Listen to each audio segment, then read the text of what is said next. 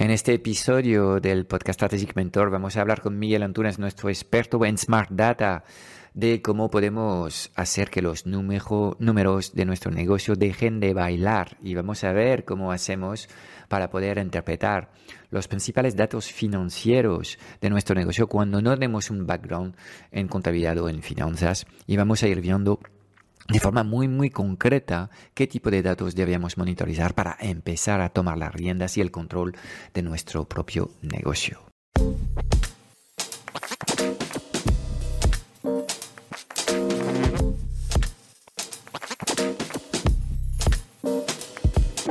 ...90% de las preguntas que tienes hoy como emprendedor en el mundo digital se centran alrededor de una única pregunta cómo diseñar una comunicación tan poderosa para poder atraer a las personas correctas hacia tu plataforma digital y venderles sin apenas esfuerzo. Sin un marketing que conecta, no conseguirás transformar a nadie. Esta es nuestra misión, que conectes con tu esencia para que encuentres tu voz y atraigas de forma natural a los clientes ideales que quieres ayudar. Bienvenido en el podcast Strategic Mentor. Te enseñamos el arte de poner tus talentos a brillar para ayudar a los demás.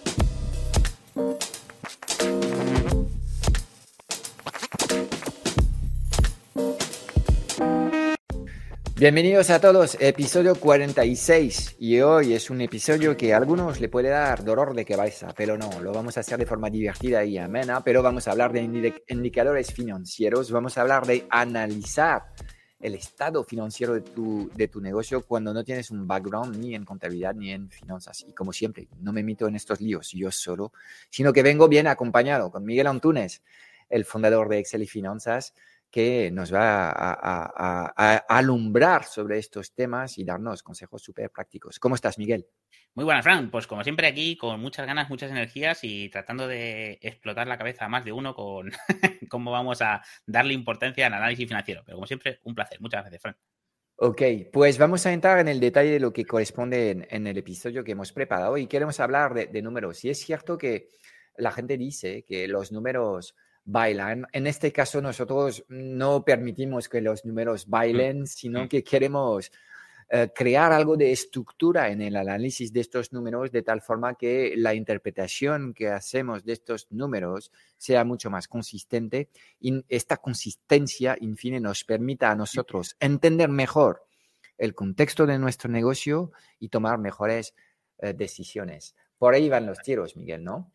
Sí, por ahí van los tiros, que al final yo creo que es una realidad, ¿no? yo creo que deberíamos de dejar de, ser conscientes de que los números bailan y en todo caso bailar nosotros cuando veamos los números y si los números dicen buenos datos, pues entonces... Eso me ha gustado. Un baile que seamos nosotros que bailamos de alegría.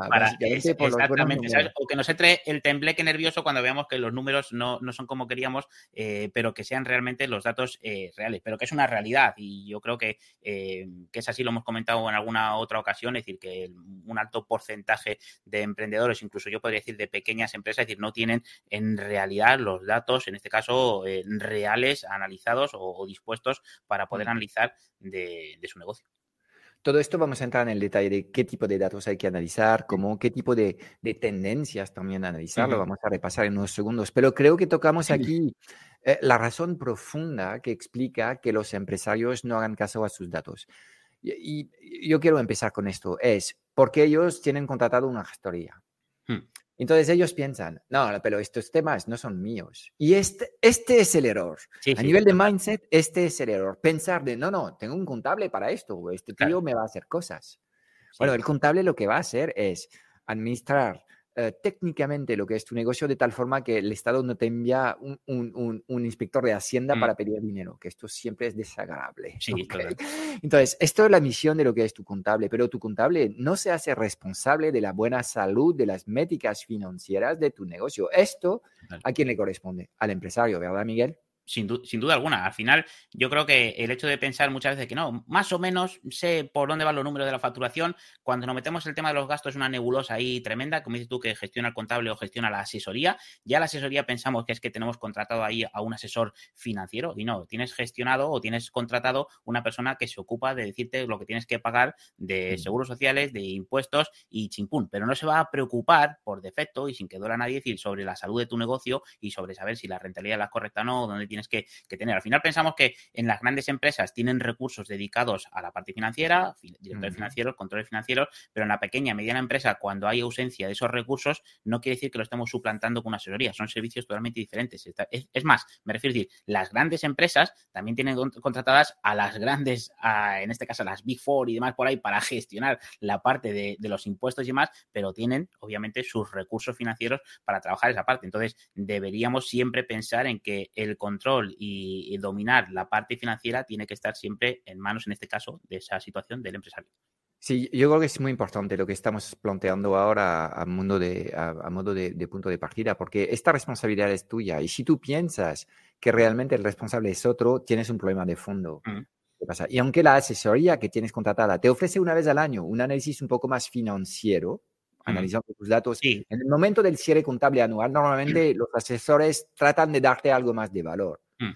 Pero durante 11 meses en el año lo que hacen es administrar procesos administrativos, es que presentan documentaciones que hay que hacer, Mm, computan correctamente tus facturas en el sistema contable establecido y se aseguran de no meter la gamba. Que, ya de por sí hay, suficiente trabajo en esto. Pero aunque tengas contratado, digamos, un módulo un poco más de análisis financiero con, estas, con esta gestorería, al igual que las grandes empresas, no es porque ellos tienen un departamento financiero que no contratan a, los Big Fours para hacer análisis externos. Tú también, aunque tengas contratado este, este, esta capa de análisis financiero en tu asesoría, la responsabilidad última de los números de tu negocio es tuya. Quiero decir, es de cada emprendedor, cada empresario. Y tenemos que llegar a tener el conocimiento mínimo viable de, las grandes métricas financieras de nuestro negocio. Y es exactamente lo que queremos aclarar en este episodio. Entonces, Miguel, ok, ah, ¿Qué tipo de datos tenemos que observar cuando uno eh, está a la cabeza de un negocio? ¿Por dónde van los tiros? Venga, pues si quieres, nos empezamos directamente para mí. Eh, y, para mí, fíjate, es una vez cuando me preguntan, oye, ¿de qué depende también el negocio o el éxito de un negocio o no? Obviamente son muchos factores, pero a mí la parte financiera es fundamental y que cuando se arranca un proyecto más a nivel emprendedor y demás, pues estás muy enfocado en tu servicio, en tu, en tu misión, visión y demás, pero no en controlar los datos económicos y la realidad para que más o menos esto sea un poco el punto en el que, pues, que está al otro lado escuchando se levante y diga, oye, esto es como las reuniones de alcohólicos anónimos que se ven en las películas, ¿no? Se levanta y decir, oye, eh, tengo, tengo claro que tengo un problema. Pues esto es así, porque al final pensarás que más o menos tienes los datos de venta en tu cabeza. El tema de los gastos, como digo, es una nebulosa que tienes por ahí que no eres capaz de decirme y de sacar, oye, cuáles son los gastos por tipo de gastos, que ahora detallaremos un poquito, y para poder sacar un poco la rentabilidad. Entonces, al final te basas, ¿por qué? Por sensaciones, por decir, oye, más o menos sé que vendo esto y el mes pasado vendí esto menos o esto más.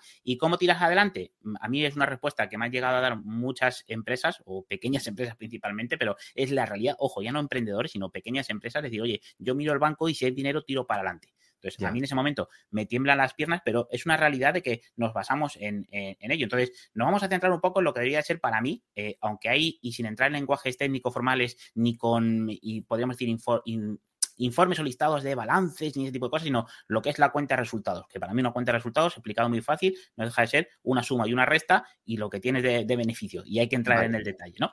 En unos segundos entras en este detalle, pero te paro por un tema, porque cuanto más pequeño es el negocio, más es el riesgo de confusión en la cuenta bancaria.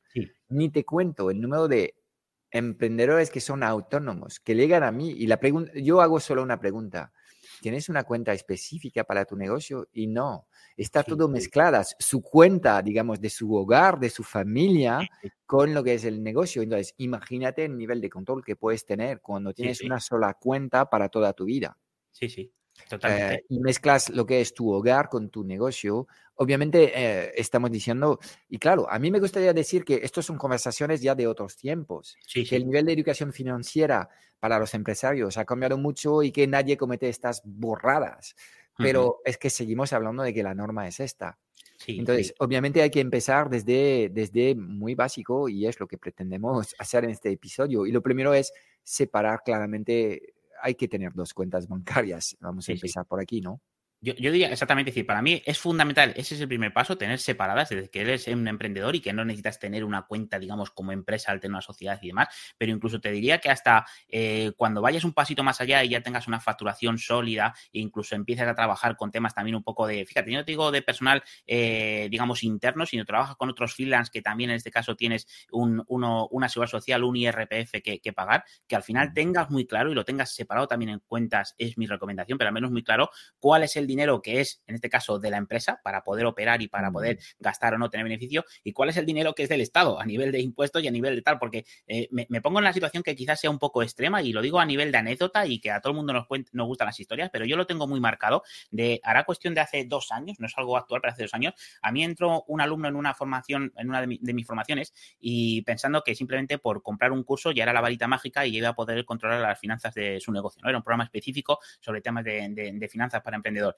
Pero al cabo de un mes, mes y medio, me acuerdo que, oye, porque facilité en este caso mi teléfono, por aquel momento gestionaba también dudas por WhatsApp y demás, recibí una llamada de esta persona eh, llorando eh, con una crisis de ansiedad tremenda y el problema era que tenía, se dedicaba a temas de posicionamiento SEO, tenía un equipo a su cargo, él era como, como digamos, autónomo, es decir, no tenía sociedad como tal, tenía también freelance en este caso que gestionaba y al final tenía una situación en la que tenía una línea de crédito agotada y que le acaba de llamar el gestor y que tenía que pagar en ese trimestre, pues imagínate, más de cinco cifras de IRPF y de impuestos y no tenía, te la faltaba. Entonces, no tenía dónde sacarlo y estaba al borde, pues como digo, decir, de una crisis de ansiedad que incluso por sus palabras y demás, como digo, no me quiero poner en un momento peliculero de Netflix ni demás, decir, yo no sabía ni qué era, qué me estaba tratando de decir, porque decía como que, no veía situación, salida posible. Me refiero, nos puede llegar a un punto, y, no me lo quiero llevar, obviamente, que no es el objetivo de este episodio, es decir, a un extremo tremendo eh, de, rotura interna que te desenfoque de todo el, hecho de no controlar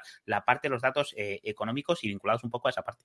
Mm, vale, pues vamos a tratar justamente de, explicar a la gente cómo evitar de llegar a estos extremos, porque en efecto es triste decir que estos casos ocurren, pero, pero si no haces ninguna monitorización de tu actividad, es probable que en algún momento te des cuenta que te has dado con la pared y que básicamente ya el accidente lo has tenido y es un poco tarde. A nivel de lo que llamamos el pilotaje empresarial, podemos decir que ahí ha habido algún problema en, en, en, el método de monitorizar y de pilotar tu, tu negocio. Ok, foco en la cuenta de resultados, Miguel. Entonces, ¿qué tipo de datos eh, queremos eh, mirar y a qué nivel de detalle para tener cierto control sobre lo, que, lo que pasa. Obviamente, pues para mí en una cuenta de resultados hay dos cosas a separar. Una son, digamos, qué datos son los que debo analizar y otros a nivel de cómo analizo esa información. ¿no? Entonces, explicado muy fácil para no entrar, digamos, lo mínimo viable es, obviamente, la parte de ventas por un lado, o bien total, o si tienes diferentes líneas de negocio, pues obviamente que seas capaz de separarlo y saber qué te aporta cada línea de negocio a la empresa. En la parte de los gastos, muy sencillo, voy a separar los que son los gastos directos, el coste de personal y los gastos indirectos y explicado muy sencillo es, oye, los gastos directos, porque a mí, sobre todo, fíjate aquí, en lo de los gastos directos o indirectos, es donde surge a veces eh, diferencias, ¿no? De decir, oye, ¿qué es una cosa y qué es otra? Es decir, los gastos directos son aquellos gastos que son esenciales para poder, en este caso, producir actividad. Y lo digo, aunque podemos entrar en más detalle, pero no vamos a hacerlo técnico, simplemente un, un restaurante, un negocio de hostelería, eh, para poder dar servicio de vender platos y bebidas, ¿qué necesita? Necesita materias primas. Pues esos son gastos directos, para que todo el mundo más o menos tenga en la cabeza. Los los gastos de personal, que aquí, relacionado un poco con lo que decías antes, si eres un emprendedor, tú tienes, aquí está tu gasto de personal, es decir, tu salario no es lo que queda del negocio, sino tu salario es un, es un coste del, negocio, de la actividad. Y luego los, los gastos indirectos, que aquí podríamos hablar pues de alquileres, de suministros, de formación, de la asesoría, de si tienes otro tipo de freelance y, demás, ¿vale? Entonces, eso nos daría lugar a, con una suma y una resta, y ingresos menos todos los gastos a un beneficio. Ojo, simplemente explicado muy por encima, ¿no? Estos serían, digamos, los principales indicadores que había que analizar. Pero solo con esto no nos vale. Es decir, esto nos va a dar la información que tenemos de forma mensual o de forma de periodo. Ahora hay que ver un poco cómo analizamos o cómo deberíamos de tratar esa información. Entonces, para mí aquí hay tres o cuatro puntos clave. Uno de ellos es analizar con ratios, y, es donde nos va a dar la información de qué punto está el negocio. Porque tú puedes tener, imagínate, oye, eh, yo es que tengo un gasto de personal 2.000, 5.000 y eso es mucho o es poco.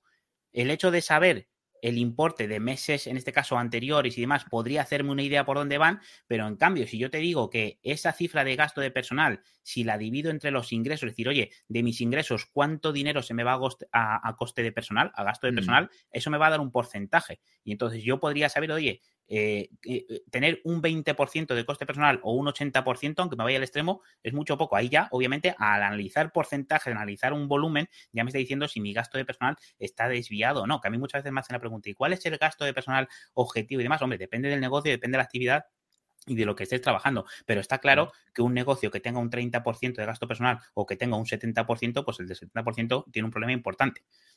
Por, digamos, el porcentaje por el, por el volumen.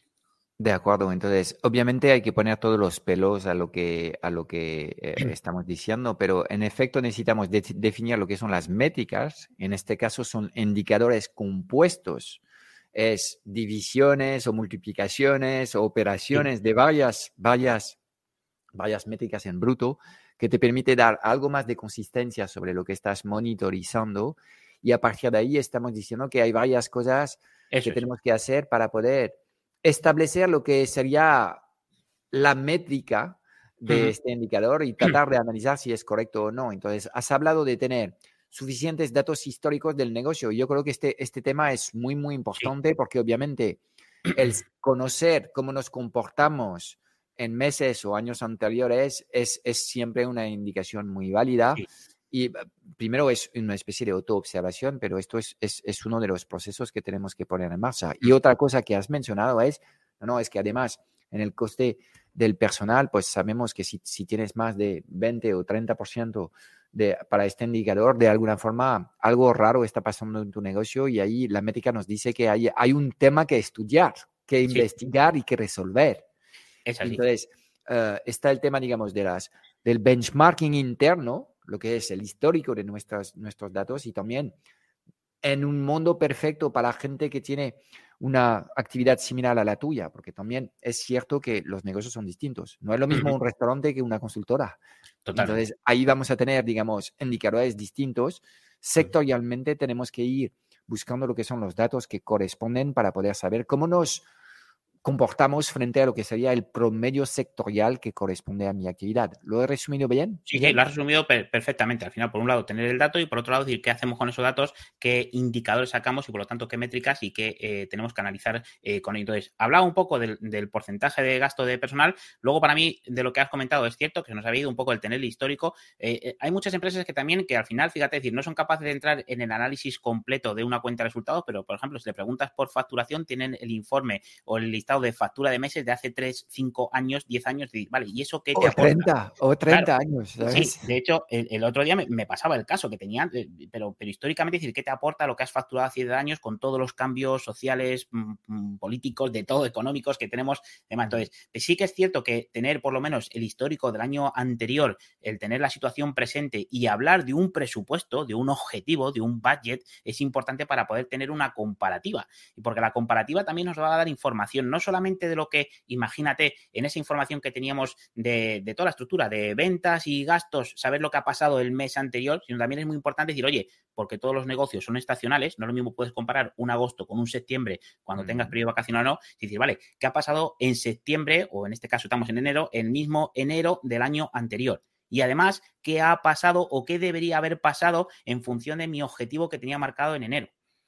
Sí, aquí decimos, eh, literalmente cuando te escucho yo veo que en tu mente ya estás preparando el cuadro de mando de nuestra, nuestro negocio, ¿sabes? Porque estamos en posición de un nuevo concepto que es eh, el porcentaje de, avance del, objetivo anual de alguna forma y saber si vamos bien o mal en función de lo que tenemos planificado. Ok, antes de, entrar en, el detalle de, estas, eh, de estas, de estas, de estas, de estas, de la forma de analizar estos números, Um, ¿Podrías presentarnos unos pocos, unas pocas métricas compuestas que tú utilizas en tu propio negocio a modo de ejemplo para ilustrar un poco las conversaciones que tenemos y que la gente se quede, digamos, con cosas concretas? Mira, sí, si quieres la numeramos porque además lo tengo visualmente en, la cabeza. Partiendo de esa idea de cuenta de resultados, está claro que debemos tener, oye, lo que son los ingresos y a, ser posible desgranado por línea de negocios. Cuando entramos en la parte de los gastos, al tener ya la información de los gastos directos, podemos sacar lo que es el margen bruto. El margen bruto para mí es fundamental conocerlo en un negocio, que es simplemente decir, oye,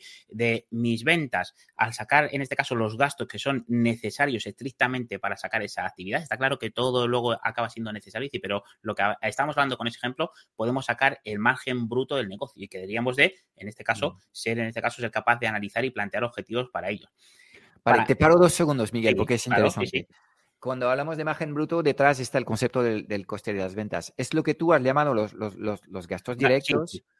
Y em, para dejar ideas claras, ¿qué hay detrás del coste de las ventas? Hay todo lo que tienes que comprar en materia prima, Pero también están todos los costes de marketing, publicidad y ventas eh, de, tu, de tu producto. Y esto es lo que es la diferencia entre el ingreso y, digamos, esta partida de, de, gastos que yo los llamo los costes de, las ventas, que son los costes variables, eh, que dependen del volumen de actividad del negocio. Es lo que has llamado tú los gastos directos, el mismo concepto.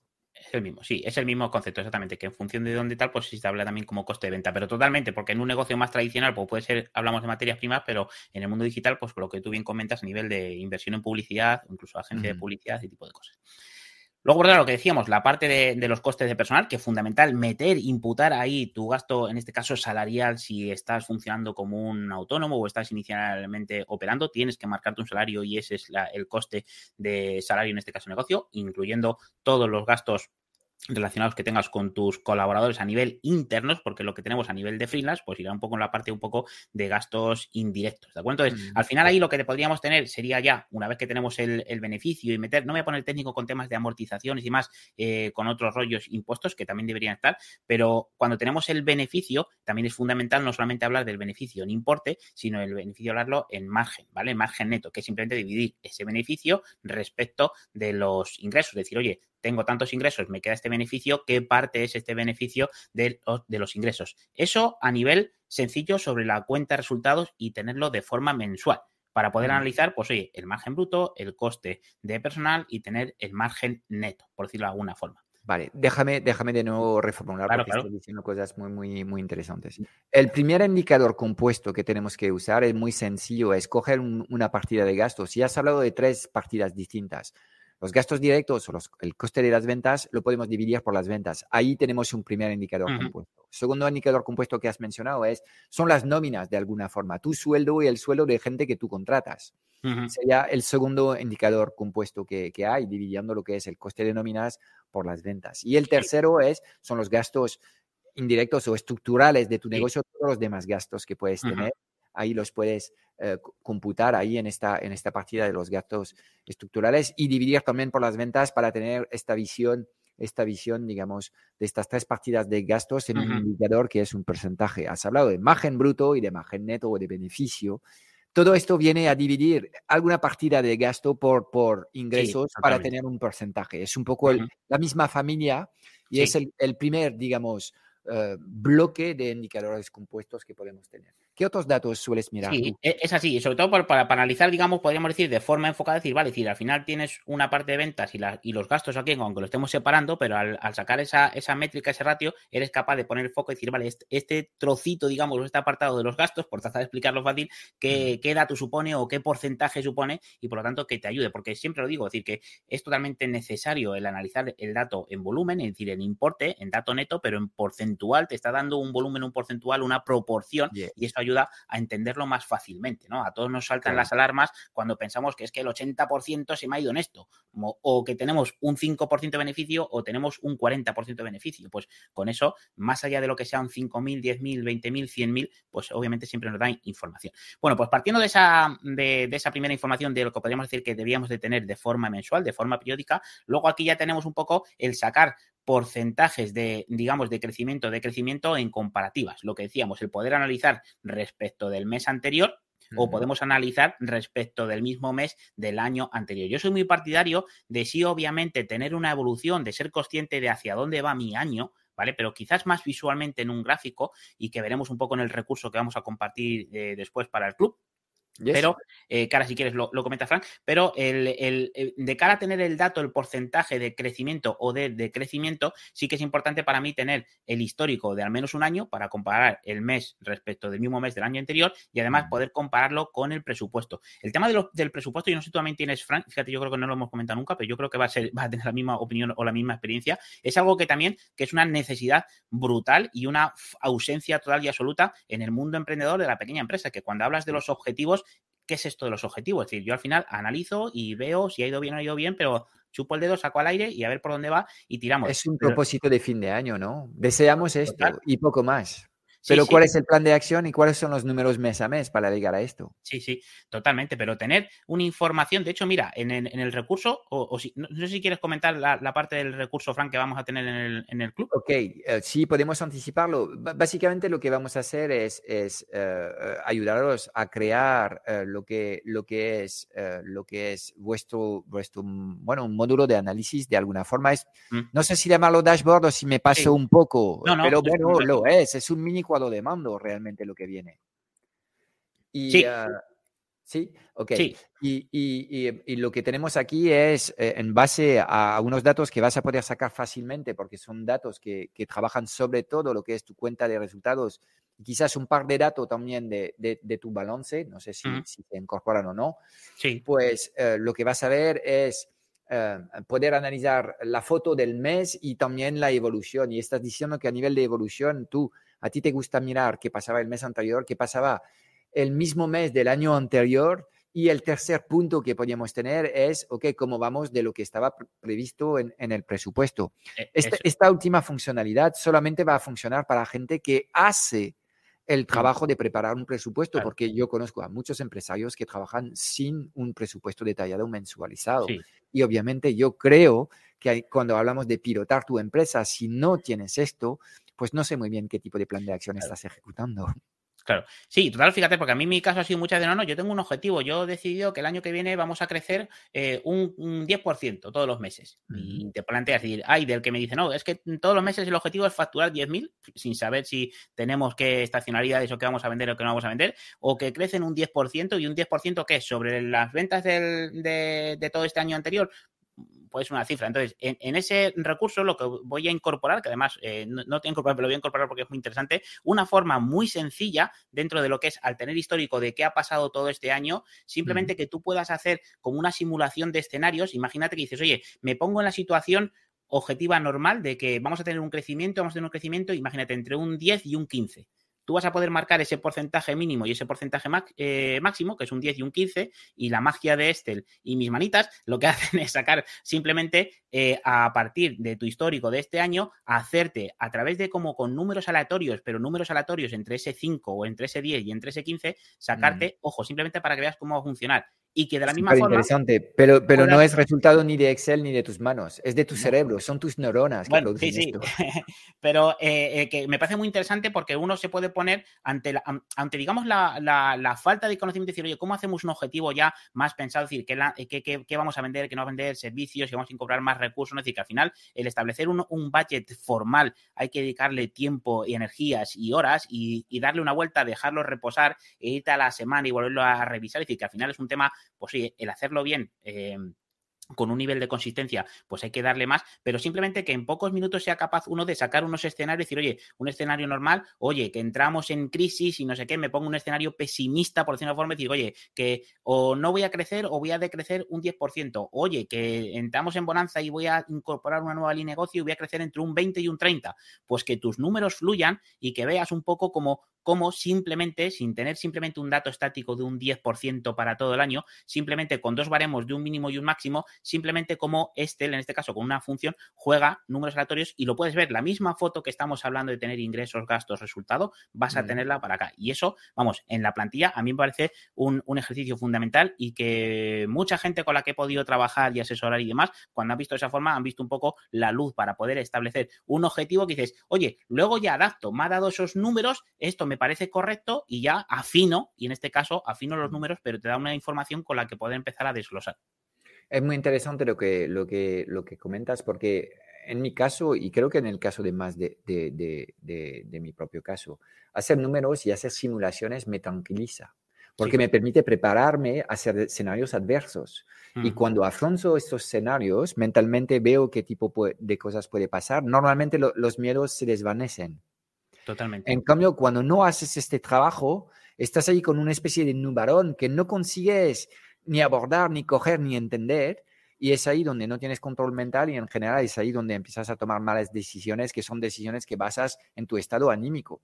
Y cuando estás preso del pánico, como la persona que mencionabas antes, que tenía un problema de, de, tesorería mm. muy gordo, obviamente ahí tomas malas decisiones. Entonces, cuando estás hablando de simulaciones, estás hablando de hacer un pilotaje proactivo, estás hablando de alguien que ya a nivel mental está realmente liderando su negocio y está haciendo trabajos de anticipación.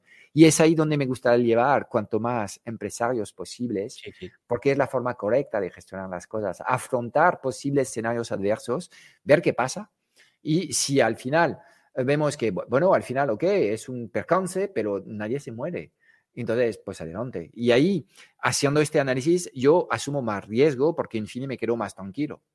Sí, sí. ¿Sabes? Entonces, esto es un tema súper interesante lo que comentas y te agradezco que vayas incorporando, digamos, en el recurso que vamos a dejar, esta posibilidad de hacer escenarios, porque desde luego para mí es, es de mucho valor. Hay una segunda familia de indicadores compuestos que quiero hablar contigo y demás. En tu actividad es, es un indicador súper importante. Eh, es, los indicadores de, recurrentes, como el monthly recurring revenues, eh, como dicen los americanos, los, los ingresos recurrentes mensuales. A ver, uno de los problemas que pueden tener estos indicadores es que de un mes a otro pueden bailar mucho. Imagínate un negocio que hace un lanzamiento en el mes de mayo, claro, va a tener unas, unas, unas métricas, unos indicadores compuestos completamente distintos y luego en, en junio no vende nada porque descansa. Entonces, claro, si comparas la foto de los dos meses, los indicadores van, van a bailar mucho. Entonces, hay una forma de eh, homogeneizar los datos, es de hacer, digamos, el promedio de los 12 últimos meses. Y quiero que nos hables un poco del interés de estos indicadores compuestos recurrentes que son mucho más estables y nos dan una visión más, más real de dónde estamos realmente. Sí. O sea, a, mí me parece totalmente revelador y eso te lo tengo que decir que, además eh, yo dedicándome a, también a, este mundo, es decir, tú me has enseñado ese, ese indicador que me parece a nivel de, negocio brutal el tener, sobre todo porque te da realmente la realidad de hacia dónde está yendo tu negocio a nivel de crecimiento. Pero cuando operas un, un negocio en el que tienes, y te pongo mi caso, es decir, yo tengo una academia que es una membresía de pago bien mensual o anual y entonces cuando tienen los alumnos que tengo que pagan mensual, me genera un recurrente mensual, es decir, un pago mensual que como dices, aumenta o disminuye en función de si tengo más altas o menos, o menos bajas, pero es un pago o en este caso un recurrente mensual que además muy recomendable a todo el negocio que pueda encajar porque al final te da cierta tranquilidad de saber qué facturación más o menos tienes eh, estable. El, problema es la, posibilidad realmente de prever tus ingresos porque esta herramienta te, te, da esta información y es una herramienta que se basa en los resultados reales, no es una estimación que haces así como hacemos todos, ¿sabes? No, lo tuyo es real. Sí, sí, y totalmente porque además, con lo mismo que estabas diciendo antes de, establecer eh, las, previsiones, escenarios, que el tener un recurrente o tener previsiones de cada futuro lo que te permite es plantear escenarios también de decisiones. Decir, oye, si tengo este recurrente, ¿qué decisiones puedo tomar a nivel de negocio, de costes y demás? O si tengo esa previsión para el año que viene eh, optimista o pesimista, o sucede esto, ¿qué decisiones tengo que tomar para poder tener un plan y no estar, como digo, en esa eh, parálisis por, por, en este caso, por esta información no, no prevista? Pero ese, es una parálisis por no análisis en este caso. es una parálisis, es, el método de avestruz. Ponemos la cabeza en, la arena y no miramos lo que hay alrededor. y que ya no, nos ponemos en, una situación que no es de gusto para, nadie, ¿no? Por cómo reaccionamos. Sí, porque tener el culo en pompa y la cabeza en la arena no es agradable para nadie. No sé para nadie, para nadie. Pero es la, es la, mejor fotografía exactamente que podemos tener en la cabeza. Pero sí, pero ese recurrente eh, mensual pues al final, claro, te da esa información. Pero claro, lo que dice Fran, y yo lo vi en mis carnes, es decir, yo puedo hacer un lanzamiento y tener una, cifra, es decir, además, que fíjate, decir, que aumenta considerablemente, pero cuando tienes ese aumento considerablemente, es normal que en un negocio recurrente, en mi caso, que es una membresía, al tener un pico de altas, es normal que en los meses siguientes también vayas a tener un pico más de bajas, que obviamente, es decir, no al mismo nivel, pero porque es normal que al final, si te entra mucha gente de golpe, es normal que algunos de ellos, si normalmente te van 5, 10, lo que sean, pues se te vayan a ir a ir más. Entonces, claro, pueden bailar esos números, pueden valer esa comparativa, pero a mí el hecho de tener en este caso ese promedio de cada mes de los 12 meses anteriores y poder ver qué crecimiento es respecto del mes anterior, pues en este caso ese promedio, ese indicador te está dando hacia dónde va y es totalmente revelador. Yo te digo datos en este caso o mi sensación, ¿vale? Es decir, yo inicié mi proyecto a finales del 2017 y ha sido a finales del 2022 cuando a pesar de tener un análisis estricto, y lo digo, ojo, con todo, con, con toda transparencia y decir, oye, yo siempre he pensado que he controlado muy bien las finanzas de mi negocio, que he tenido muy bien analizado todos los datos, que he tomado decisiones a ello, pero por ejemplo, este indicador, pues oye, es decir, no lo había tenido en cuenta, no lo había llegado a implementar y para mí me parece brutal, pero totalmente revelador el hecho de cara a saber un poco hacia dónde va tu negocio y que mm. Es más, si te puede dar otra contrapartida de información a lo que las ventas, los gastos o en este caso el beneficio te puede estar viendo y estar viendo en este caso que tu crecimiento es más sostenible o no, o que estás siendo en decrecimiento y que puedes tener un problema. Sí, e, este, estos indicadores son mucho más lineales, no crecen rápido, no, mm. crecen un 50%, porque claro, recuperan todo el histórico de, los 12 meses anteriores. Entonces, es, son datos muy estables, pero te da las tendencias y ya sabes si te puedes poner una luz verde o una luz amarilla, una luz roja, porque las tendencias son muy marcadas. Entonces, al igual que cuando has entrado en una dinámica positiva, bueno, va a ser muy difícil cambiar esta dinámica, esto es para bien. Eh, también los que ya estáis en una dinámica negativa de contracción y de reducción de ingresos, también es difícil cambiar el punto de inflexión de la curva y hay que darle al, cerebro y tener buenas ideas para poder cambiar la dinámica de las cosas. Pero aquí tenemos, digamos, realmente eh, unas decisiones que se toman desde un criterio mucho más real, porque claro, si te basas en el dinero de un lanzamiento, muchos negocios hacen lanzamientos, pero luego necesitan el dinero de los lanzamientos para vivir seis meses. Hmm pero el cerebro humano no sabe gestionar el dinero durante seis meses, ¿sabes? Entonces, cuando llegas ahí y dices, oye, voy a comprar un montón de cosas que no podía comprar y empiezas a gastar el dinero sin, sin, saber muy bien a dónde, el dinero se ha esfumado. Este dinero era necesario para poder operar tranquilamente seis meses. Y es ahí donde el hecho de tener un indicador que recoge lo que es el histórico de los 12 meses anteriores va a, a, a hacer un promedio de estos, de estos efectos estacionales y al final te van a dar eh, mejor información. A ver, como de mucho es importante em, em, saber anticipar la estacionalidad, Miguel, porque es parte de lo que estamos hablando. Muchos negocios no tenemos la misma facturación mes a mes y es normal y natural. Es importante conocer la estacionalidad de tu negocio, ¿verdad? Es, es, importante conocerla y además ser consciente de ella, porque muchas veces, como digo, ante la falta de un análisis, vemos lo que hemos facturado y pensamos que el hecho de que tengamos un mes malo que, o que entendamos un mes malo es que ha habido una falta de facturación, pensamos es que ha habido un mes malo muchas veces, y ojo, yo por lo menos lo veo así, y en lo que, oye, pues habría que haber hecho más actividad comercial, pues para el año que viene me la apunto, y al final simplemente es un tema de estacionalidad. Yo sé en mi negocio a nivel de formación qué meses son punta porque me demandan más formación a nivel de, empresa, podemos decir, o que son meses buenos para atacar en este caso un poco más lanzamientos o, ventas de formación a, profesionales, porque sé que hay otros meses, obviamente, que, que en este caso no son buenos, simplemente hay una estacionalidad valle, más allá de temas de vacaciones, ojo, más allá de lo que podemos pensar todo en la cabeza de agosto y demás y tal, que pueden ser incluso algunos nos puede sorprender que eh, para ciertos negocios, pues meses que pensamos que son de vacaciones son buenos para que según eh, qué negocios, pero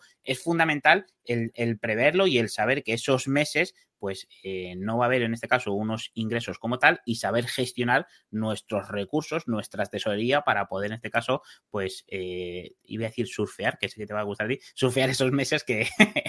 lo, lo echo de menos, ahora estamos en pleno invierno y de surfeo nada y ya, ya lo he hecho en falta. Ya te espera, Fer. Sí, sí, en efecto. Tengo que ir a tu isla en Canarias para poder hacerlo y, y forma parte de los planes.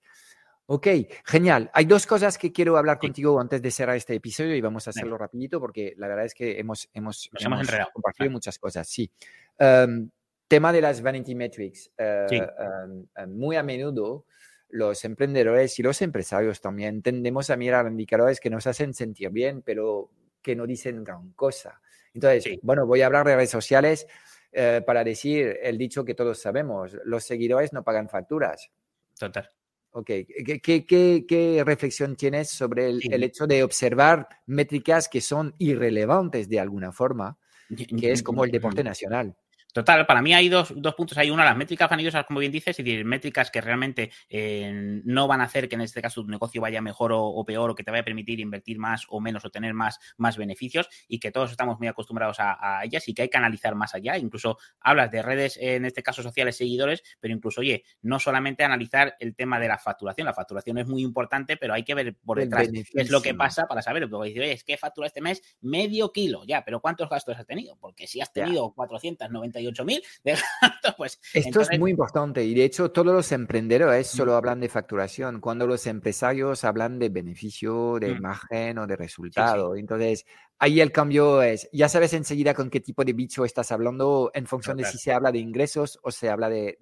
sí, sí. Y, ojo, y que está bien y que, eh, es un, punto. Yo me dedico en, la parte de facturación y saber el tener esos objetivos de venta, pero sabiendo muy claro cuáles son tus, tus, tus, tu estructura de gastos, sabiendo que vas a tener esa rentabilidad. Pero al final yo lo resumo también un poco en tratar eh, de tener siempre, de analizar las palancas de negocio. Siempre cuento la misma historia. Yo cuando trabajaba todavía para una de las últimas empresas que trabajé por cuenta ajena, tenía un director financiero que le debo mucho que me enseñó mucho en mis tiempos jóvenes y cuando salía de la empresa, él me decía con mucho cariño y recuerdo siempre, me decía, Miguel, allá donde vayas, detecta siempre las palancas del negocio y es lo que tienes que analizar. Es decir, más allá de centrarte, decir, tener una estructura clara, clara básica, pues luego en cada negocio hay que saber qué indicador es el que hay que analizar porque es el que hace subir la facturación o el que hace reducir los gastos o el que hace mm. tener mejor rentabilidad. Y esos son los que tienes que centrarte. Indudablemente tendrás que analizar ingresos, gastos, tal, lo que hemos hablado, lo, básico, lo esencial, pero esas palancas del negocio sí que hay que hacer un esfuerzo y decir, vale, en mi negocio, ¿cuál es la palanca del negocio? Pues en, en ese caso es lo que tengo que trabajar. Vale, muy interesante este tema y, obviamente el conocimiento de estas palancas. Yo ya sé lo que ocurre a la gente que nos escucha. Miguel, dinos cuál es la métrica mágica. No existe una métrica mágica.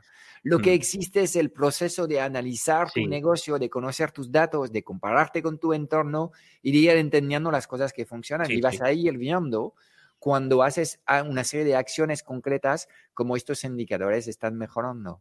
Sí, sí. De, acuerdo. Esto es un trabajo, es un proceso. No hay aquí una solución enlatada que te da la respuesta mágica que tú no sabes. No. Tienes que hacer este trabajo de analizar cómo funciona tu negocio y de entender las cosas que funcionan bien. Es, es exactamente el, el símil es una persona.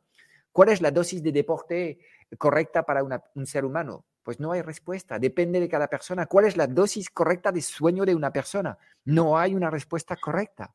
Todo esto es un conocimiento propio que hace que al final te conoces, haces cosas que te sientan bien y eres capaz de tener mejor energía y de producir más. Para tu negocio es lo mismo. Total. Ok, Miguel, pues hay una última pregunta que quiero hacerte antes de, cerrar este episodio. Es que me hables un poco de un método que tiene cuatro pasos, que es el método que tú utilizas para interpretar mejor un poco los datos, que es un poco los fundamentos, entiendo, de este cuadro de mando que estamos construyendo poco a poco en estas conversaciones contigo. ¿Cómo funciona este método? Pues mira, vamos llevándolo al, método mínimo viable, podríamos decir que para mí es fundamental que esté basado en ello cualquier análisis, teniendo en cuenta que eh, eh, lo que no voy a detallar es qué métricas tenemos que analizar. Entonces, yo hablo de tener obviamente un cuadro de mandos en el que podamos analizar la foto actual, la foto actual, si nos vamos al ejemplo que estamos eh, tratando y hablando, pues analizar los ingresos, gastos y beneficios de la foto actual que ha pasado en el mes, en el periodo actual, de ser capaz de analizar la evolución del año. Para mí es muy eh, importante ver un poco hacia dónde fluye la información, oye, qué ha pasado este mes, qué ha pasado en este caso anteriores del año actual. Y luego el analizar, podemos decir, con comparativas, que aquí lo desgranamos en dos por tener esos cuatro pasos, el analizar con periodos anteriores, perdón, y analizar con objetivos.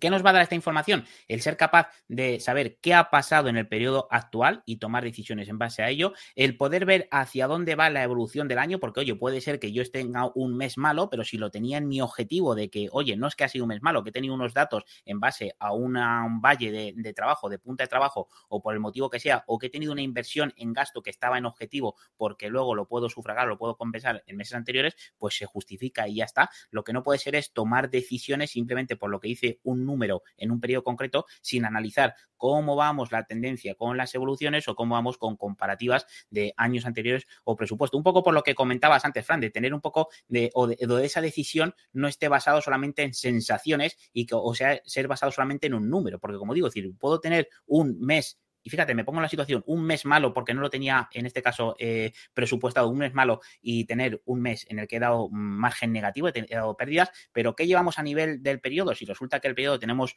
que hemos dado, eh, en este caso, una evolución o un resultado positivo, pues las alarmas quizás no serán en roja, serán en ambas, decir, oye, hay que tomar decisiones, pero bueno, tranquilo, que la, la balsa sigue a flote, hay que ver un poco hacia dónde vamos, qué pivotamos o qué decisiones tomemos, no establecer unas alarmas muy críticas, muy, en este caso, muy extremas que nos vayan a dar lugar a tomar a, no la decisión correcta. Entonces, para mí, resumen, analizar foto actual, el analizar la evolución del año y luego ser capaz de analizar con el periodo anterior y con el presupuesto, el budget o como queramos llamarlo. Pues me parece fantástico. Imagínate si tenemos una herramienta que nos permite hacer esta monitorización y quizás mes a mes, si em, creamos un espacio, que nosotros el espacio lo llamamos el meeting de cierre, donde repasamos lo que han sido eh, los números del mes y tratamos de analizar un poco primero estos indicadores desde el punto de vista más macro, la foto de pájaro, ¿no? la foto grande, eh, teniendo en claro lo, lo, lo, que es eh, estos indicadores podemos saber en qué estado de salud estamos y luego podemos entrar en el detalle de, ok, cuáles son las acciones que hay por debajo de lo que están reflejando estos números. Pero primero es tener la foto de cómo vamos, porque en muchos negocios la verdad es que no lo sabemos.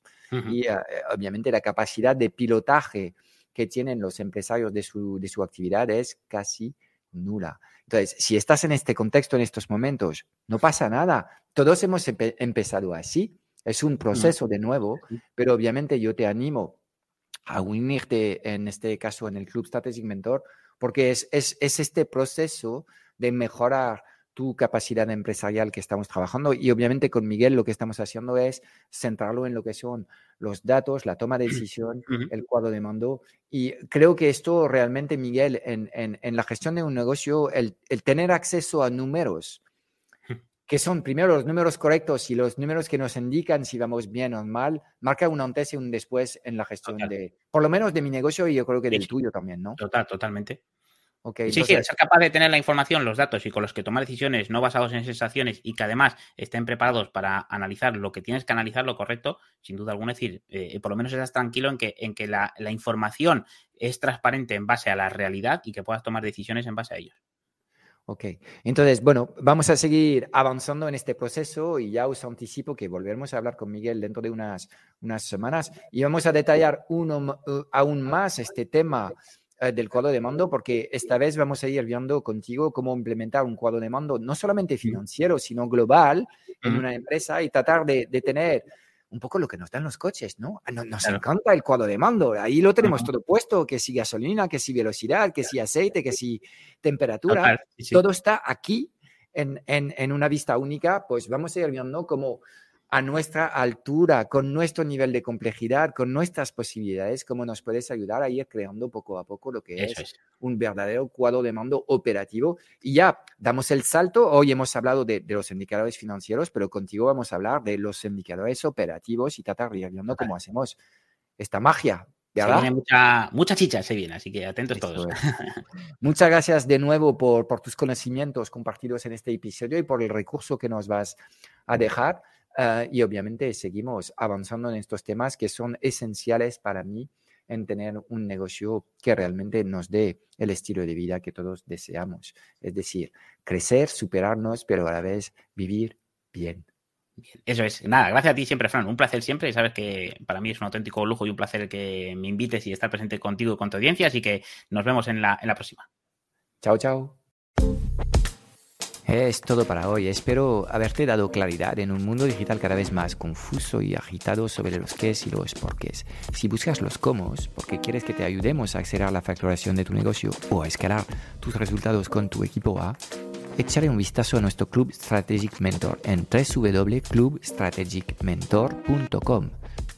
Y déjame darte tres razones de peso para apuntarte. Cada semana en el club vas a recibir una píldora estratégica de implementación rápida para ayudarte a clarificar tu visión, gestionar mejor tu energía, tu equipo y tus operaciones. También tendrás acceso a una sesión de coaching grupal a la semana para volver a, a recargar tus baterías y a enfocarte en lo importante y tendrás acceso a un foro de conversaciones de mucho valor generado por la mejor comunidad de mentores en habla hispana. Mira, no hay nada que no sepas, tan solo hay cosas que no haces. Y en el Club Strategic Mentor trabajamos las fundaciones que no se ven y que encontrarás en el 100% de los negocios visibles y memorables del mundo digital.